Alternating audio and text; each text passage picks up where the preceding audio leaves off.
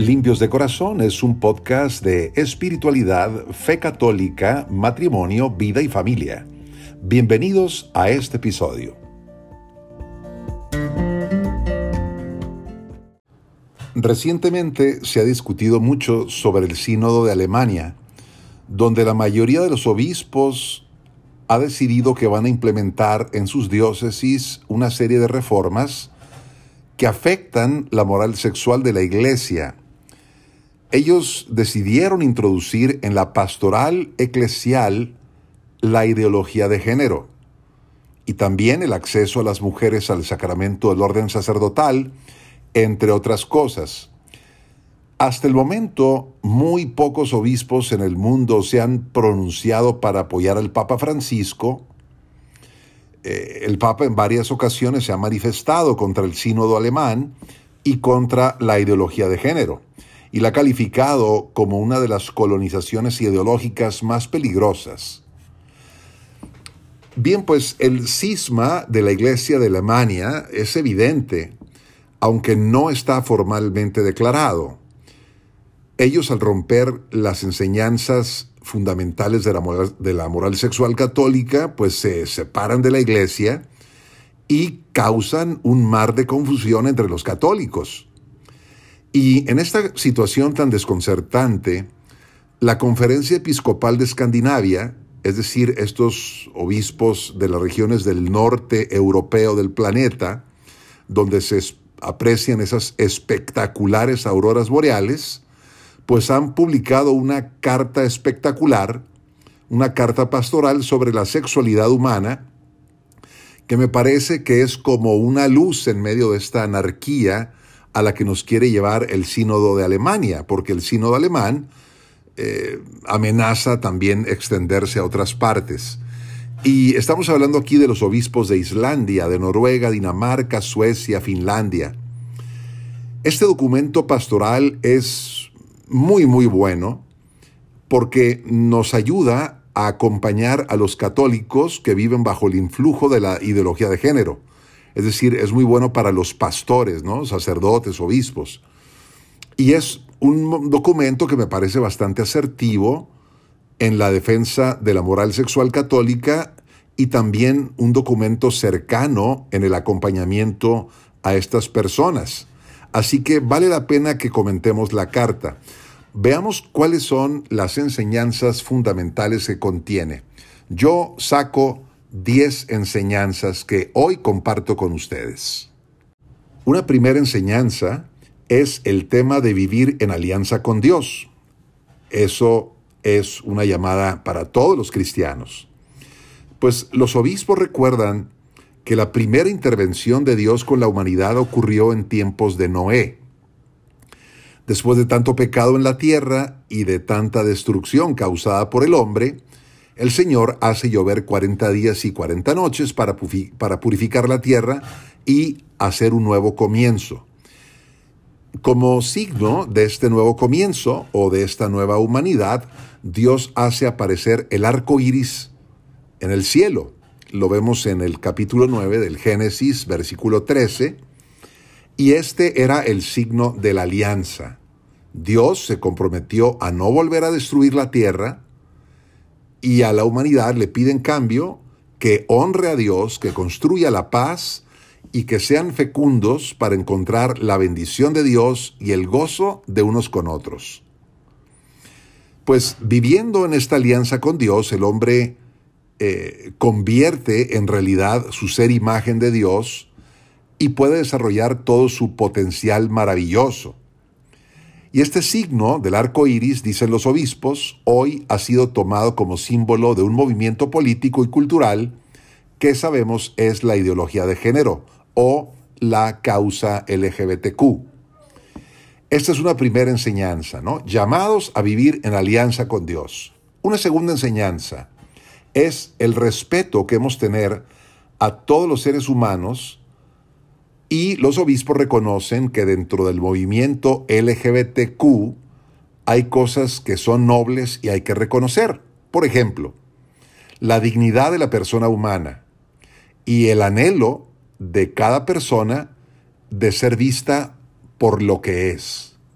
Es decir, todos aspiramos a ser transparentes, a vivir una vida auténtica, a mostrarnos sinceros con los demás, y por eso la Iglesia condena la discriminación injusta, incluyendo esas discriminaciones basadas en el género o en la orientación afectiva. Y a propósito de esto, hay un documento de la Congregación para la Educación Católica que se publicó en 2019 que se llama Varón y Mujer los creó, un camino de diálogo sobre la cuestión del género en la educación, que recomiendo leer, lo pueden encontrar en Internet. En este documento, la Iglesia reconoce que tres puntos hay que nos permiten dialogar con quienes profesan la ideología de género. Uno es luchar contra toda discriminación injusta de las personas. El segundo es acoger con respeto a todas las personas para que nadie eh, tenga acoso, violencia o sufra discriminación injusta. Y el tercero, dice ese documento, son los valores de la feminidad, es decir, la capacidad que tiene la, mujer para entender el mundo de una manera única, como lo dejó muy claro eh, San Juan Pablo II, ¿no? en su documento La dignidad de la mujer, Mulieris Dignitatem o la Carta de las Mujeres. Esta es, pues, una segunda enseñanza de la Carta de los Obispos de Escandinavia. La tercera enseñanza tiene que ver con una palabra que es antropología. Eh, los obispos tienen una postura crítica eh, sobre la ideología de género porque la ideología de género tiene una visión sobre el hombre que es mm, muy diversa a la visión del hombre que tiene la Iglesia Católica. Antropología significa el estudio sobre lo que es el hombre. Para el cristianismo, el ser humano es una unidad intrínseca de cuerpo y de alma, en la que el cuerpo tiene una biología que no es accidental, sino que es esencial para la persona. Esto es en el cristianismo, pero en la ideología de género no se toma en cuenta el cuerpo con sus características genéticas y biológicas para determinar la identidad de la persona. La única identidad que cuenta en la ideología de género es la autopercepción. Es decir, la manera como cada persona se percibe a sí misma.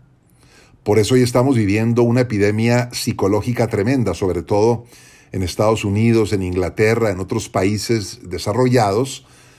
Eh, una epidemia de niños que dicen que se autoperciben como niñas y niñas que, que se autoperciben como niños, como varones. Y los obispos escandinavos son muy críticos con esto. Ellos protestan cuando se quiere introducir a los niños en esta visión eh, del género como si fuera una verdad probada científicamente y también cuando se les impone a los menores de edad diciéndoles que ellos pueden determinar su sexo psicológico cuando en realidad los niños no están preparados para eso. En cambio, la visión del hombre en el cristianismo nos enseña que somos una unidad de alma y cuerpo. Cuando decimos que el hombre es imagen de Dios, lo es no solo por su alma espiritual, sino también por su cuerpo, porque el cuerpo humano es parte fundamental de la personalidad. Y esto tiene que ver no solamente con el cuerpo que vive aquí en la tierra, sino con el cuerpo que va a resucitar en el último día. Nuestra fe afirma la resurrección de la carne. Al final del tiempo, nos enseña la iglesia, el alma de cada uno de nosotros se va a reunir con su cuerpo para la felicidad eterna o para la frustración eterna, lo que conocemos como la condenación eterna. Nosotros como católicos creemos que existe una unidad entre alma y cuerpo y que esta unidad ha sido creada para perdurar y no tener fin. Nuestro cuerpo resucitará para, unirse al alma eh, para la que fue creada. Y esos conflictos que todavía impiden un pleno desarrollo de nuestro verdadero ser, dicen los obispos, habrán sido resueltos al final del tiempo.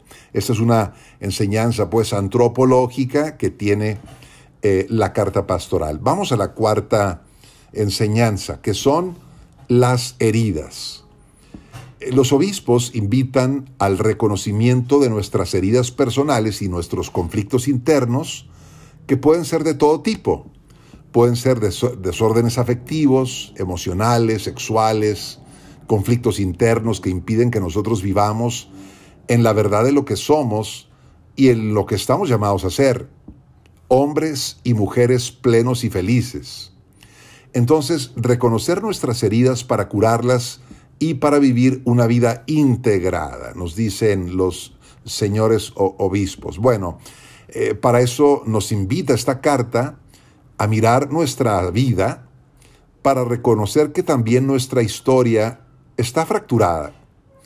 Muchas personas tenemos experiencias negativas en la familia, en nuestro desarrollo emocional, nos concentramos en lo, en lo que no hemos recibido, en lo que no somos, en el afecto que nos faltó, en ese apoyo del que carecimos, y esto pues nos llena de tristeza, y aunque buscamos llenar esos vacíos, muchas veces los compensamos con decisiones que son totalmente inútiles. Pues el camino correcto es que nos aceptemos a nosotros mismos, es decir, confrontarnos con nuestra realidad biológica, con nuestra historia y nuestras heridas, pero también acercarnos a la Sagrada Escritura y a las vidas de los santos, porque eh, la Biblia y los santos nos muestran cómo nuestras heridas, con la gracia de Dios, pueden ser sanadas y volverse también fuente de sanación para otras personas. Yo conozco personalmente mujeres que han pasado por experiencias de aborto y han quedado traumadas y después de un proceso largo de sanación, ellas se logran sentir perdonadas por Dios por haber matado a sus hijos. Pues hay que aceptar la realidad de uno hay que presentarle las propias heridas a Jesucristo y pedirle a Él que las cure. Y así estaremos también en condiciones de ayudar a otras personas que buscan su propia sanación. Eh, nadie está excluido, nos dicen los obispos. Todos los cristianos estamos llamados a emprender un éxodo o un exilio hacia la plenitud de nuestro ser. Hacer una peregrinación, así como la hizo el pueblo de Israel cuando salió de Egipto, por el camino de la libertad y acompañados por Dios. Bueno, acordémonos también de esos santos que vivieron en pecados de la carne, como fue San Agustín, por ejemplo, San Ignacio o Santa María Egipcíaca. Ellos hicieron su éxodo y tuvieron que combatir para corregir sus desórdenes. Una quinta lección que nos dan los obispos es que después de mirar nuestra historia lastimada y herida, es descubrir el plan de Dios para la sexualidad y para caminar hacia ese plan. Hombre y mujer fuimos creados el uno para el otro, para vivir en complementariedad, en reciprocidad, con el mandato de ser fecundos y de santificar esta unión con el sacramento del matrimonio. Casarse por la iglesia es hacer visible la imagen de la comunión de Dios con la humanidad aunque nos queda claro que no todos son aptos para la vocación al matrimonio. Pero lograr llegar a este punto no es fácil para muchas personas. Todos traemos aspectos caóticos en nuestra personalidad que necesitan ser ordenados. Llegar a la unión matrimonial no es algo sencillo, porque muchas veces trae sufrimiento. Hay personas que dicen que es algo imposible personas que tienen un camino difícil para integrar interiormente sus características masculinas y femeninas. hay que recordar, pues, que en este camino de integración de nuestra personalidad, en el proceso de nuestro desarrollo psicosexual, para lograr una madurez plena afectiva y sexual, es decir, hacia la heterosexualidad, esto puede ser difícil para algunos. Y cada vez más en nuestros tiempos, muchas familias están desintegradas, en muchos hogares falta la figura paterna, eh, que es tan importante para una madurez afectiva y sexual. Este es, pues, el quinto eh, enseñanza, pues, que saco de este, de esta carta pastoral, ¿no? El plan de Dios. Sexta enseñanza, el acompañamiento. Muy importante, el acompañamiento de la iglesia que quiere ser lleno de misericordia, pero siempre en la fidelidad a la verdad. Misericordia y verdad van siempre unidas, recordemos eso. Nuestra Iglesia Católica tiene ese celo pastoral por todas las almas y quiere procesos de acompañamiento para lograr personas con una sexualidad integrada. Cito directamente la carta de los obispos. Dice, como obispos de ustedes, queremos decir esto claramente. Estamos a disposición de todos para acompañar a todos. La aspiración al amor y a la búsqueda de una sexualidad integrada tocan a los seres humanos en su fibra más íntima. Es un aspecto en el que somos vulnerables.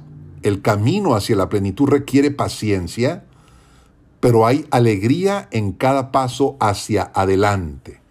Hasta aquí la cita de los obispos. Fijémonos cómo este acompañamiento se da con lo que en moral se llama la ley de la gradualidad.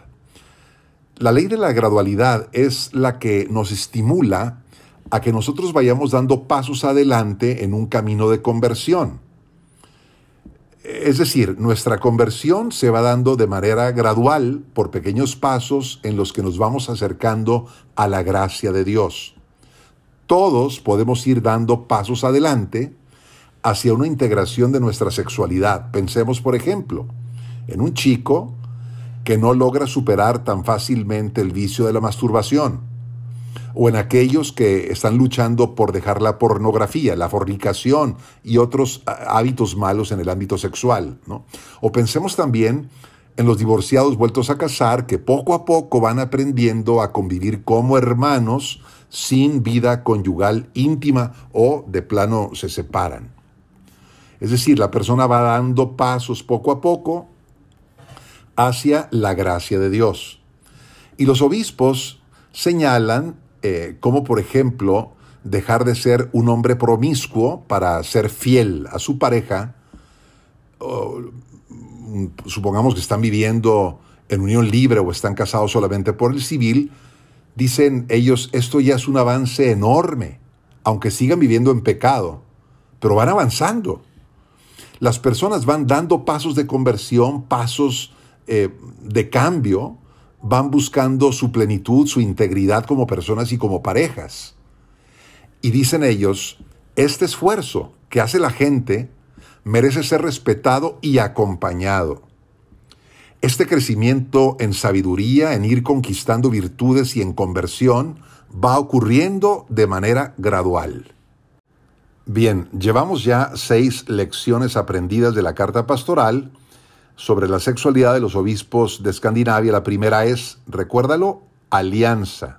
Segundo, respeto hacia todos. Tercero, una sana antropología a diferencia de la visión del hombre que tiene la ideología de género. Cuarto, todos traemos heridas personales y conflictos internos. Quinto, hay un plan de Dios para la sexualidad que estamos llamados a conocer. El sexto es el acompañamiento que quiere hacer la iglesia a las personas para que lleven una vida integrada. Y vamos ahora al séptimo eh, punto o séptima lección, que es la meta. Eh, los obispos y los sacerdotes tenemos que tener muy claro hacia dónde queremos llevar al pueblo cristiano. Queremos llevarlos a la plenitud de Cristo, a vivir en gracia y en sus mandamientos, porque los mandamientos son fuente de paz y de vida. Sabemos que es un camino que puede ser difícil al principio, pero en la medida en que vamos recorriendo el camino, que al principio es estrecho, se va haciendo más amplio y más fácil. Y me parece muy importante la siguiente frase de los obispos. Dice, ofrecer algo menos exigente sería defraudarlos a ustedes no hemos recibido el orden sagrado para predicar ideales pequeños de nuestra propia fabricación. Fijémonos cómo los obispos escandinavos están marcando con esta frase su distancia del sínodo de Alemania.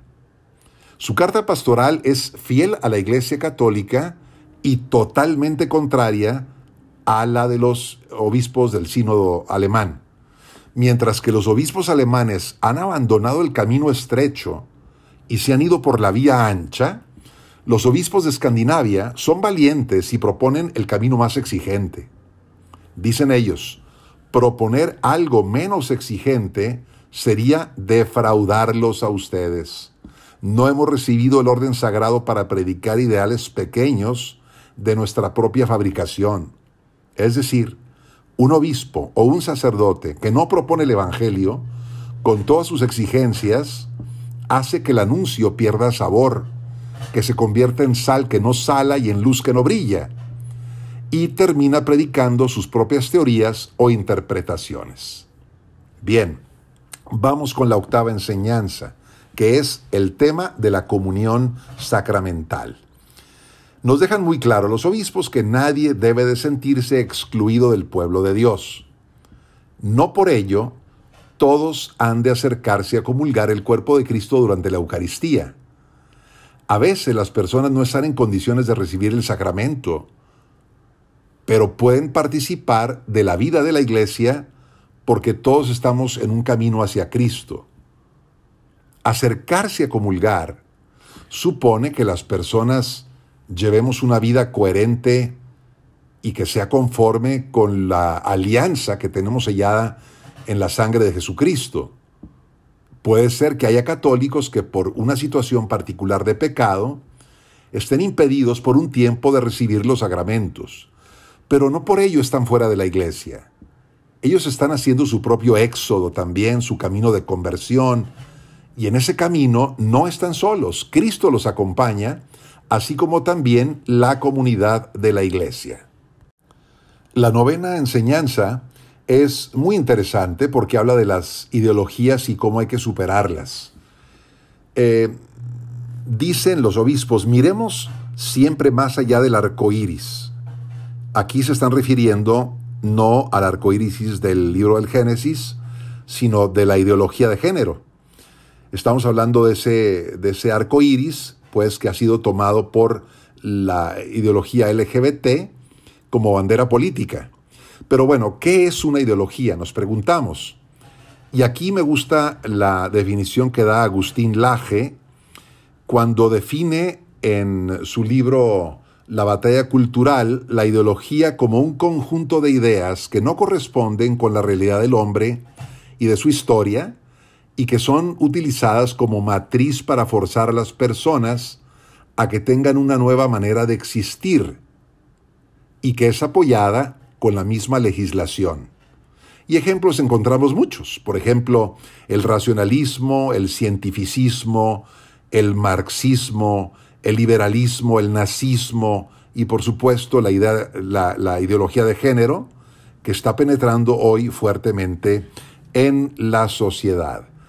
Bien, pues mirar más allá de las ideologías es mirar al hombre y al mundo tal como es, en su naturaleza. Y por supuesto, es también mirar a Dios, que es el sustento de toda la realidad. Por eso los obispos llaman a todos a que no miremos al arco iris como una ideología, sino como el signo de la alianza que Dios hace con la humanidad. Eh, Dios nos envuelve porque Dios es el sustento de toda la realidad y nos invita a buscar el sentido de la vida, dicen los obispos, no en fragmentos de luz refractada del arco iris, sino en la fuente divina de todo el espectro, completo y maravilloso, que proviene de Dios y que nos invita a ser semejantes a Él. Entonces, ellos dicen, bueno, como discípulos de Jesucristo, que es imagen de Dios, no podemos reducir el signo del arco iris algo menos que el pacto vivificante entre el Creador y la criatura. En ese sentido, yo recuerdo el discurso inaugural del Papa Benedicto XVI en el año 2007 en Aparecida, que nos decía que el hombre siempre que interpreta la realidad bajo la óptica de una ideología, el hombre sale muy perjudicado. Decía, cito textualmente a Benedicto XVI, decía, el gran error de las tendencias dominantes del último siglo, error destructivo, como demuestran los resultados tanto de los, de los sistemas marxistas como de los capitalistas, es que falsifican el concepto de realidad, amputan la realidad fundante que es Dios, que es la realidad decisiva. Es decir, son ideologías ateas. Y dice el Papa Benedicto, quien excluye a Dios de su horizonte, falsifica el concepto de realidad y en consecuencia solamente puede terminar en caminos equivocados y con recetas destructivas. Y por eso, los obispos escandinavos dicen en su carta que quien se aferre demasiado a estas teorías pasajeras corre el riesgo de salir muy lastimado. La pregunta para los obispos de Alemania, ellos que son tan doctos, tan intelectuales, les preguntamos, ¿hacia dónde están llevando a los fieles que los siguen? Bueno, eso, lo, pregunto yo, ¿no? No, no los obispos de Escandinavia. Pero ¿hacia dónde van los fieles que van siguiendo a los obispos alemanes? El riesgo de llevar a las ovejas por caminos de ideología es enorme va a causar heridas muy profundas en el pueblo de Dios que sigue a estos obispos que están por el camino equivocado. Y la última enseñanza de la carta pastoral son dos recomendaciones prácticas para aquellas personas que tienen dificultad para entender la sexualidad humana desde un punto de vista cristiano. No es fácil entenderla, pero ellos nos dan dos consejos. Y el primero es familiarizarse con la llamada y la promesa de Jesucristo, conocer mejor a Jesús en la escritura y en la oración, a través de la liturgia y del estudio de las enseñanzas integrales de la iglesia, y no de fragmentos encontrados aquí y allá. Participar de la vida de la iglesia donde la mente y el corazón se van dilatando, se van creciendo. Si únicamente nos formamos con las visiones secularistas de la sexualidad, pues nos quedamos muy cortos y muy pobres. Olvidamos que la sexualidad también tiene el aguijón del pecado y que debe ser sanada y redimida por Jesucristo. Ese es un primer consejo. Y el segundo consejo es no quedarse con un discurso puramente secular sobre la sexualidad. El discurso necesita ser enriquecido. Es decir, descubramos el plan de Dios para recuperar la naturaleza sacramental de la sexualidad, la belleza de la castidad cristiana y la alegría de la amistad. La amistad nos permite descubrir que una intimidad grande y liberadora también la podemos encontrar en las relaciones de carácter no sexual o no erótico. ¿A qué nos lleva todo esto? Pues no a impedir el amor, sino a crecer en el amor, nos enseña la carta. Y crecer en el amor nunca acaba. Por este amor divino, el mundo fue creado y también nuestra naturaleza humana. Amor que se manifiesta en Jesucristo, en sus enseñanzas, en su pasión salvadora, en su muerte, en su gloriosa resurrección. Y terminan los obispos deseando que nuestra comunidad católica tan polifacética y tan colorida pueda dar testimonio de este amor en la verdad. Contemplemos ese amor de Dios en nuestros corazones y miremos a la plenitud del amor en la Jerusalén celestial como meta de nuestro camino. Muy bien, pues ya vimos las 10 enseñanzas que nos enseña esta carta pastoral sobre la sexualidad. Primero, vivir en alianza con Dios. Segundo, respetar a todos los seres humanos, nadie discriminado, nadie maltratado. Tercero, tener una sana antropología cristiana, una correcta visión del hombre. Cuarto, las heridas emocionales que todos traemos, que estamos llamados a superar, nuestros desórdenes. Quinto, conocer el plan de Dios. Sexto, el acompañamiento de la iglesia. Eh, que es lleno de misericordia. El séptimo, tenemos una meta que es vivir en la gracia de Jesucristo, en sus mandamientos que son paz y vida para todos. Octavo, la comunión sacramental. Nadie está excluido, pero para acercarnos a comulgar hay que estar en gracia y no todo mundo va eh, por ese mismo camino al mismo tiempo. Unos tienen que esperar. Nueve, superar las ideologías y ver sobre todo el Evangelio. Y décimo, los consejos prácticos que te acabo de mencionar en el último punto. Y así se despiden los obispos de Noruega, Islandia, Suecia, Dinamarca y Finlandia con este documento que me parece fundamental para aquellos que quieren abrir el diálogo con nuestros hermanos católicos LGBTQ.